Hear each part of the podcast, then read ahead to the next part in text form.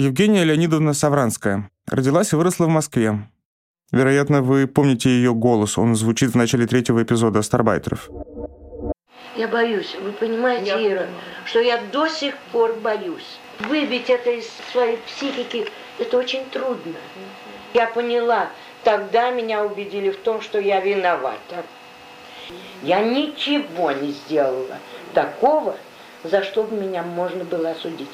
Но до сих пор я не могу себе представить, что я не виновата. Нет, в чем-то я виновата.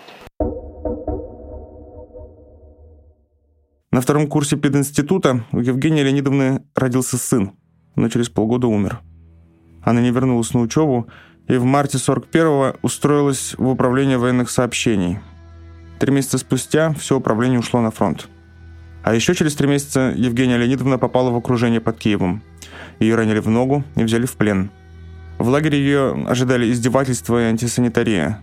Врач диагностировал столбняк и посоветовал бежать. Она дошла до оккупированного Киева. В больнице ей оказали первую помощь, но вскоре выставили на улицу. Новые законы запрещали лечить неукраинцев.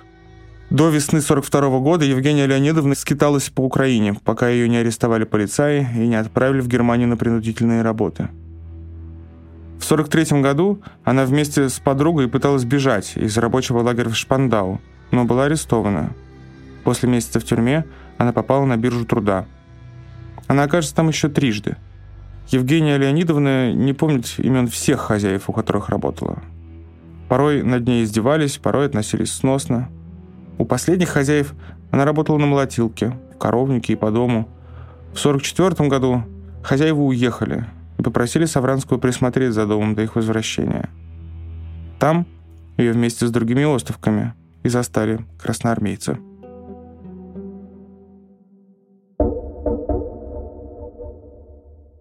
А вы, вы знаете, мы после того, как нас освободили, мы запрягли валов и поехали в Россию. А как освободили? Но уже мы, когда наши, наши вот бойцы, все вам рассказывать. Да, да, все рассказывайте. Я знаю, освобождение было страшное у всех. У меня много есть очень страшных историй. Они пришли днем. Ну, мы очень обрадовались, конечно. Господи Боже мой. Конечно, мы были очень рады. Девчонки все наши выскочили. И они сказали, девочки, вечером мы к вам приедем и вместе отпразднуем ваше освобождение. Вы знаете, наши хозяева нам много продуктов оставили. Там было и сало, там были какие-то вина, там было, ну там было много всего.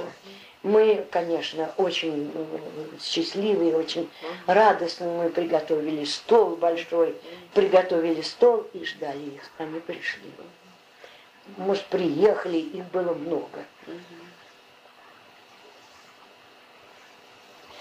А я болела вообще, я, по-моему, была простужена, что ли. Я не знаю, я как-то плохо себя чувствовала. Уселись за столы, танкисты были. Около меня сидел солдат. Может, он сержант был, я не знаю. И так и офицеры были. И что-то очень стало разгульное. И я э, поняла, что нехорошо. Нехорошо. Да. И я этому парню говорю, знаешь что, соседу, х- славный мальчик такой.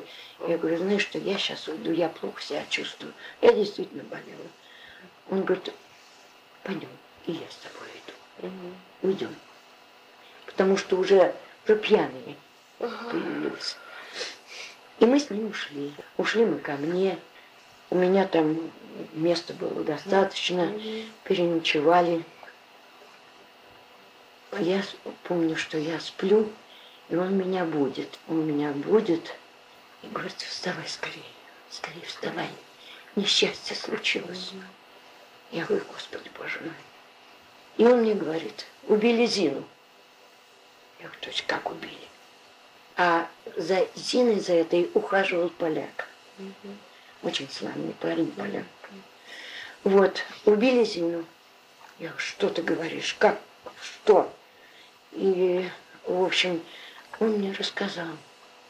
Напились все, конечно. Этот поляк был около нее. И один офицер, значит, к ней вот пристал. Да, пойдем со мной, пойдем со мной. Она говорит, ну что ж, пойдем. Пошла она, и пошел этот поляк. Он говорит, конечно, я бы хотел, чтобы ты не шел, но ты что, хочешь быть свидетелем? Тот говорит, да, я буду свидетелем. Я не, не знаю, там, наверное, так ничего и не было того страшного. Но только, значит, видно, она отказывалась, не, хотела. Он, значит, говорит, ах так? Значит, вы пара. Ну вот в паре, пожалуйста, и ложитесь.